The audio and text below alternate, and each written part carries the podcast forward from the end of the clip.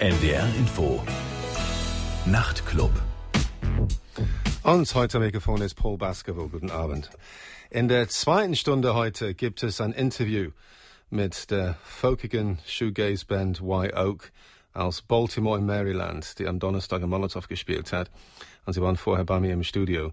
Und es hat mich sehr gefreut, dass sie gekommen sind, weil sie schon ziemlich knapp mit der Zeit waren. Sie kamen nämlich direkt aus Gent in Belgien in dem Bus. Und Andy von Oak, er hatte im Bus geschlafen, so bis fünf Minuten bevor es mit dem Interview losging. Und das hat man ihm ein bisschen angemerkt, aber äh, Jen, sie war hellwach und sehr gesprächig und äh, sie spielte auch zwei Songs live im Studio auf akustische Gitarre und das war schon sehr schön. Vor allem, weil sie live nie akustische Gitarre spielt, sondern nur elektrische Gitarre. Und ich war auch bei dem Interview taktvoll, also es lag mir auf der Zunge eigentlich, äh, Shoegaze und Baltimore zu erwähnen. Aber dann dachte ich, dass sie bestimmt wirklich bei jedem Interview, das sie jemals gemacht haben, sich zu dem Thema Baltimore und dann zum Thema Shoegaze äußern mussten. Und, aber dafür haben wir andere Themen gehabt. Wie gesagt, das kommt alles in der zweiten Stunde.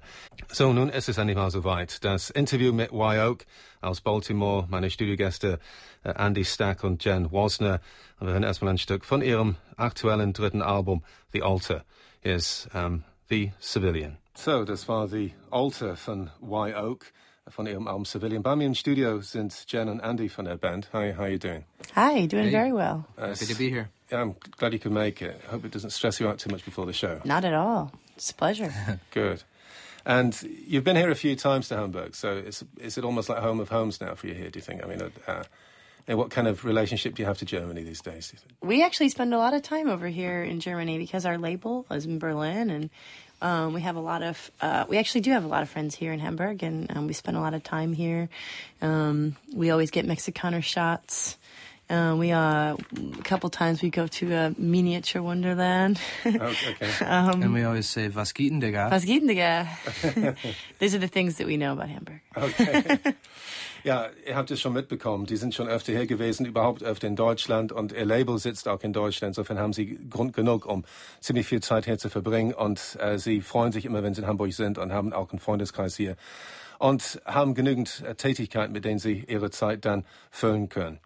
Of course, you've been around for a while now. I mean, time flies. We're talking about the third album already. And uh, in hindsight, do you actually think that this is where you expected it to go? Did you expect to be kind of more or less where you are now in terms of your career, like three albums in, that you've consolidated what you started and things Uh, that.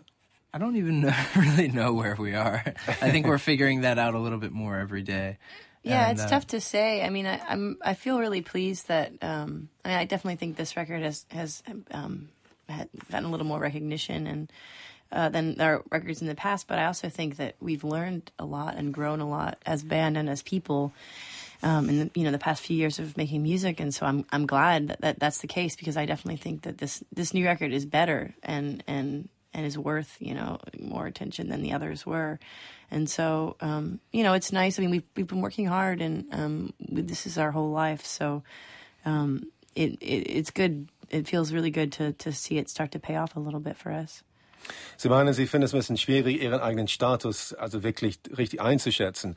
Aber Sie denken schon, dass Sie inzwischen etwas etabliert sind. Sie haben schon bemerkt, dass das neue Album etwas mehr Anerkennung bekommen hat als die Platten davor. Und Sie meinen, es ist eigentlich auch richtig so, es ist berechtigt, weil es letztendlich auch Ihr bestes Album auch ist. Und Sie denken, dass Sie tatsächlich den Erfolg verdient haben, weil Sie lange genug daran gearbeitet haben. Es ist inzwischen Ihr ganzes Leben besteht im Prinzip aus Ihrer Karriere. Und äh, Sie denken, das ist nur eine Frage der Zeit gewesen, bis Sie es geschafft haben, sich ein bisschen besser zu etablieren. And this learning process, I mean, is it something which is more or less subconscious? I mean, is it, is it something you've actually, do you actually uh, approach it as work? I mean, do you actually ever sit down and say, well, we're going to actually learn to play our instruments better, or we're going to hone our craft at songwriting? Or is it something which is just like this rock and roll? Well, you know, this is going to work out, man, because, you know, we've got the, the divine inspiration. Well, it's a combination of the two, I think. Divine.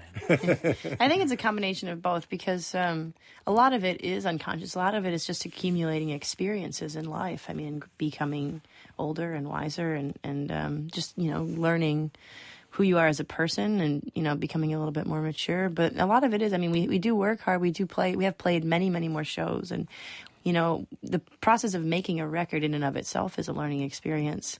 Um, you know, because uh, there's so many mistakes that we've made in the studio that we've had to correct, and at a certain point, you start catching yourself before you make the mistakes, and um, you know, so just the act of playing and recording and writing, I mean, I think makes you better, um, but it also is something that, when it comes to songwriting itself, for me, it's nice to not pay too close attention to it and and not to obsess over it, um, because you know, in a large part, it is something that is somewhat um, mysterious and divine and unknowable that, that creative force. And so, you know, working in the arts is really interesting because um, so much of it involves staying kind of blissfully ignorant of, you know, the more um, uh, businessy kind of like rational, logical side of things, and and yet um, a lot of that stuff can really help you help you learn too. You know, playing 200 shows a year helps you be a better better musician, no matter no matter helps, how you look at it. Yeah, and it helps so. you pay your rent as well, doesn't it? It does sometimes. Ja, ja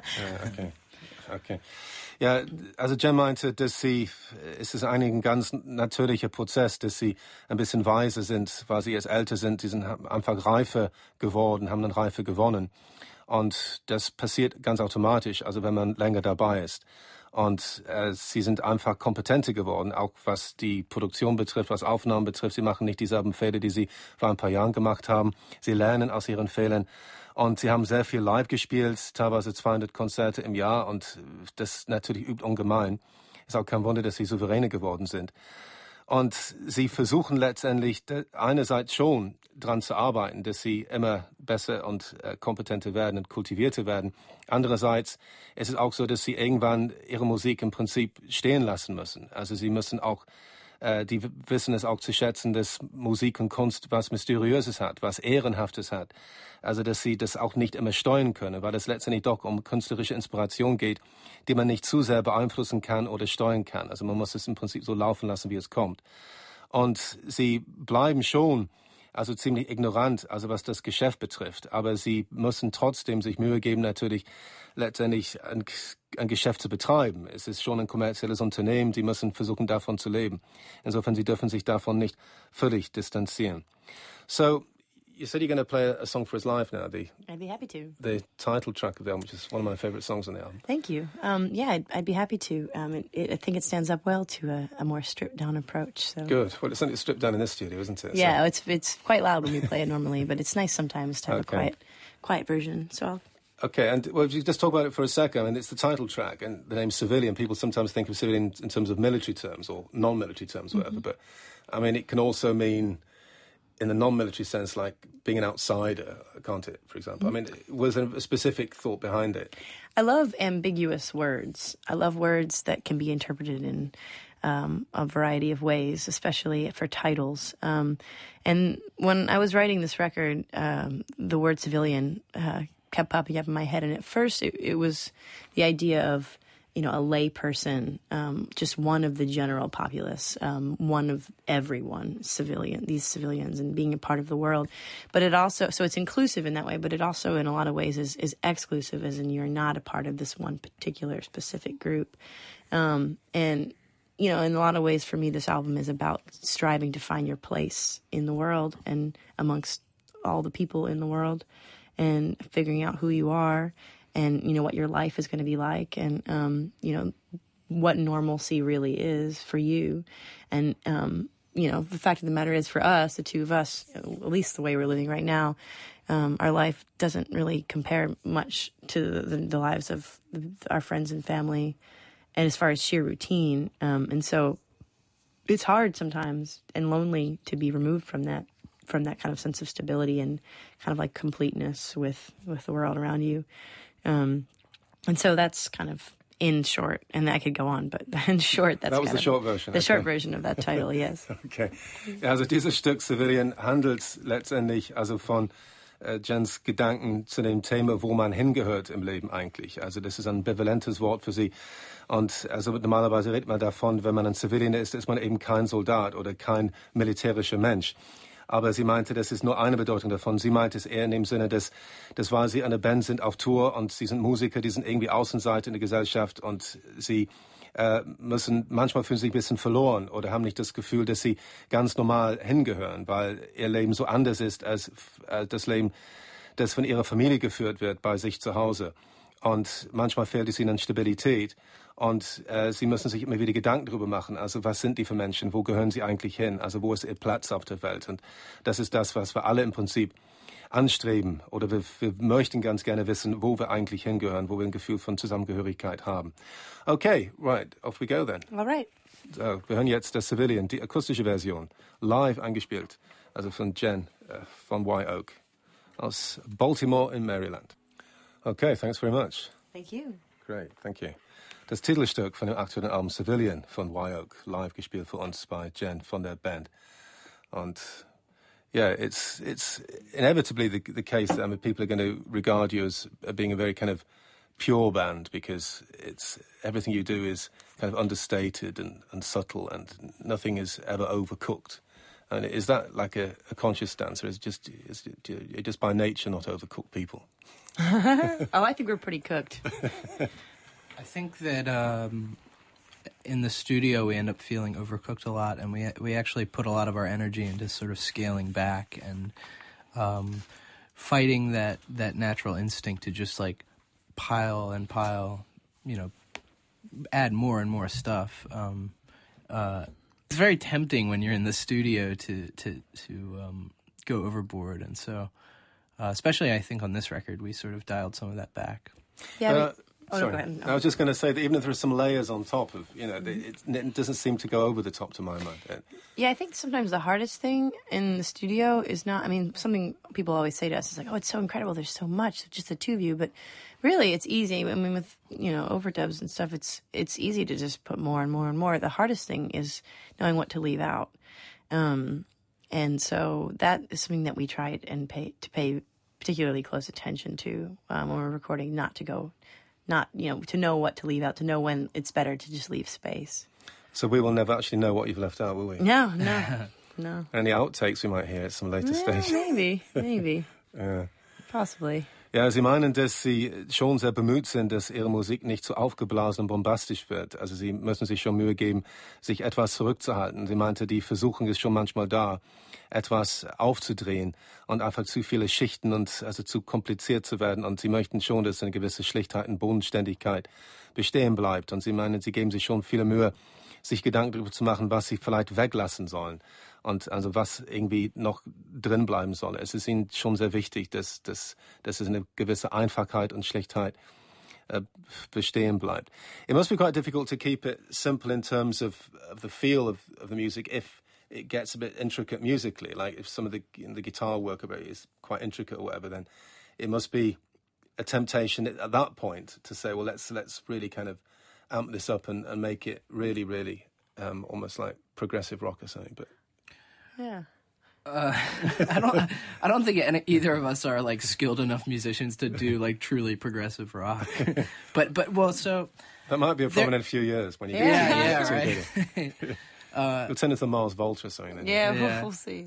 Well, so I mean, there are moments on this record that I think do sort of go over the top. Like, uh, I mean, you you didn't really get it from that acoustic performance because it was an acoustic performance. But uh, you know, like there's there's like a solo, like a like a guitar solo in in the title track that that we wanted it to reach this really cathartic moment and um, we kind of let ourselves release and like go all the way on that uh, but you know th- the music for us and the whole record is is all about um, this this tension between the the very subtle and the very beautiful um, up against you know this like dissonance and um, at moments you know ugliness Mhm, Okay.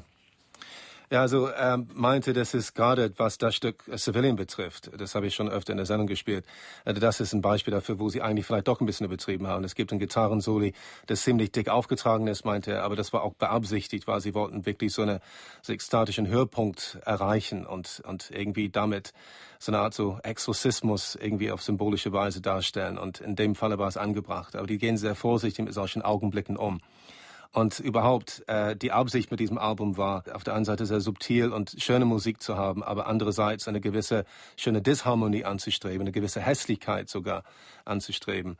Und äh, sie glauben, dass das tatsächlich so geworden ist, wie sie es gewollt haben. And it seems to me you were saying yourself that you think it's the best album you've made.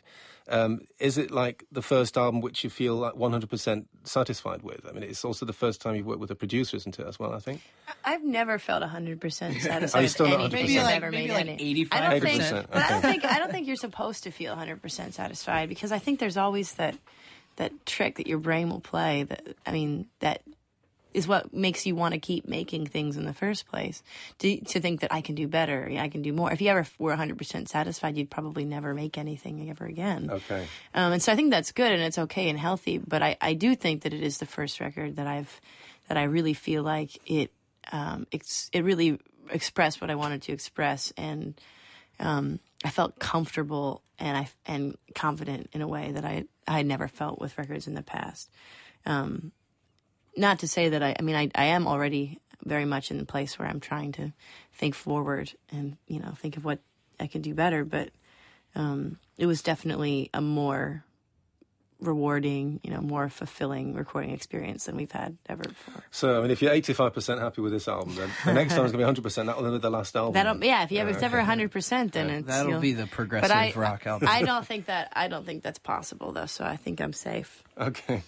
Nee, Sie meinen, dass Sie nicht hundertprozentig zufrieden mit diesem Album sind, aber vielleicht irgendwie 85 Prozent. Und äh, Jem meint, dass wenn es irgendwann der Fall wäre, dass Sie hundertprozentig zufrieden sind, dann würden Sie wahrscheinlich gar nicht mehr wissen, was Sie als nächstes machen sollen. Aber das ist eigentlich ungesund. Als Künstler kann man nie so hundertprozentig mit sich zufrieden sein, sonst hat man keine Motivation mehr.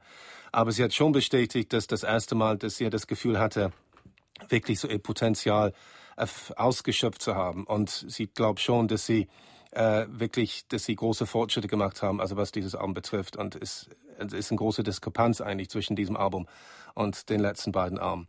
So we're going to hear another track now, Holy Holy, which I think is one of the interesting songs, Thank most you. interesting songs on the album as well. And of course, when it comes down to the lyrics, I mean, it, it's, you're, you're always saying lots of important things, aren't you? But and we're not quite sure always what they are, but it always sounds important. I think when you sing. Yeah, it. I mean, that's I the most do- important thing. It always sounds really profound. Everything that I said about ambiguity applies to lyrics too. I think sometimes that little bit of unknowing can can help you provide your own shade of meaning to whatever it is that I'm saying and almost make it better. So Okay.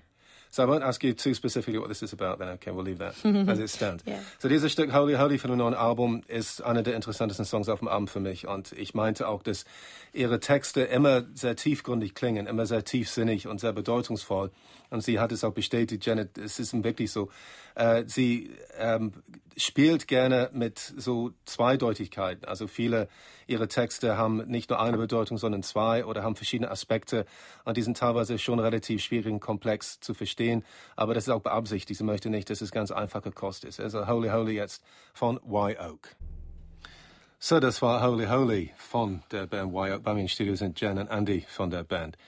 And one thing's occurred to me that when it comes down to listening to your songs, I don't really, as a listener, I'm not that interested to like where where does the verse finish, where does the chorus start. It seems to be something like a flow to what you do, which seems to like the elements seem to kind of mingle into each other. I don't know whether you know what I'm saying, but I um, do, yeah. Well, I mean, there there definitely was an, a, an effort put into these songs for me, at least. They're more um, sectional than verse, verse, chorus, verse, chorus, like traditional A B structure. Um, there are certain songs on the record that actually just transition from one section to another. Like, for example, "We Were Wealth." Um, you know, has like the beginning section and then a, vastly different end section. Um, and those, the way those are split up, you know, coincide with what's going on lyrically. But there was definitely an effort put in to kind of like to to fiddle with some of these traditional song structures and you know stretch them and and you know not necessarily adhere to them. so it's your sense of innovation. Subtle innovation. Yeah. Okay. It's been done, but Pushing the I music forward. done it. okay.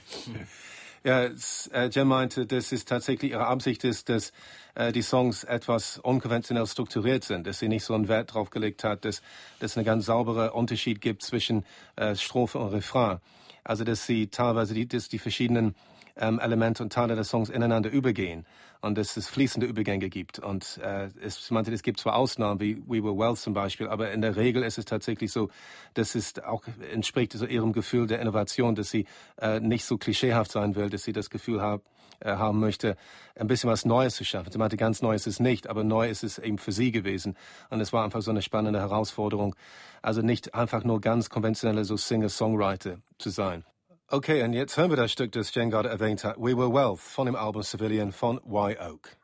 And of course, when it comes down to, I mean, there's only the two of you live, isn't it? I mean, you mm-hmm. must be kept very busy live to actually get everything played that you want to play. I mean, are you he kind is. of, yeah, you're probably quite an acrobat then, are you, Sayed? Uh, yeah, it's it's been sort of an evolving um, process th- since the beginning of the band. Um, but you know, the long and short of it is that we uh, when we play live, it's just the two of us, and I play the drums, and I have a keyboard that I play mostly bass lines on.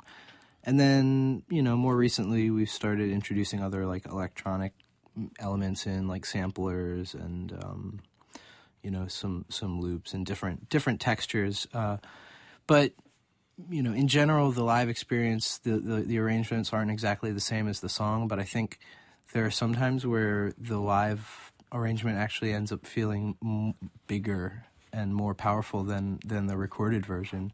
Mm-hmm. Um, Yeah, Andy. Um, at this point, um, I never feel like I have anything less than a full band behind me because he's gotten really good at the whole one-handed drums, one-handed keyboards balancing act, and it's actually kind of fun for us now because it helps. You know, it helps as creative minds and as songwriters, you know, to have to be faced with distilling your songs down to like only the essentials and, and really know what those essentials are. So uh, he's gotten really good at it, but it also is a nice little mental exercise going into the live arrangement to kind of have to strip it down to what the basics are, make it work.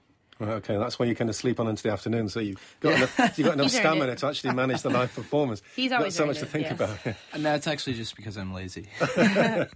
Okay. Ja, also live ist es eine ganz spannende Herausforderung für die Band, weil sie wirklich nur zu zweit sind, ist nur ein Duo. Und die müssen eine Menge hinbekommen, also musikalisch. Und vor allem äh, ist es für Andy also ganz schwierig, weil er spielt Keyboards und Schlagzeug. Und teilweise Schlagzeug mit einer Hand und Keyboards mit einer Hand. Und äh, er spielt dann die, äh, so im Prinzip die, äh, die Basslinien da mit dem Keyboard und inzwischen auch elektronische Arrangements und Loops und Samples, die mit eingebaut werden in den Sound. Und er hat schon das Gefühl manchmal, dass, äh, dass es live eigentlich fast spannender ist, als das, was sie auf Platte machen, dass der Sound, den sie schaffen, wirklich gewaltig ist im Vergleich zu der Platte. Und es ist für sie so ein ganz wichtiger Aspekt ihres Künstlerdaseins eigentlich, also weil es einfach so ungewöhnlich ist. Und es hat lange gedauert eigentlich, bis sie wirklich gut geworden sind äh, in dieser Live-Situation, weil es auch so anstrengend ist, aber letztendlich haben sie es hinbekommen. Okay, well, I know you got to dash, and you're going to sing another song live for us now. I'd be happy to. Yeah, I'm going to sing a song um, called "Hottest Day." Okay, hottest day. Well, thanks very much for talking to me anyway, and uh, I wish you all the best for the show tonight Yeah, and for the remainder of the tour. Our pleasure. Thank you. Okay, great, thank you. Thank you. Thanks very much. Thanks for having us. So, das waren meine Studiogäste uh, Jen und Andy von der Band Wye Oak aus Baltimore in Maryland. Und das war der Nachtclub mit Paul Baskerville. Und ich wünsche euch eine gute Nacht. Tschüss. NDR Info Nachrichten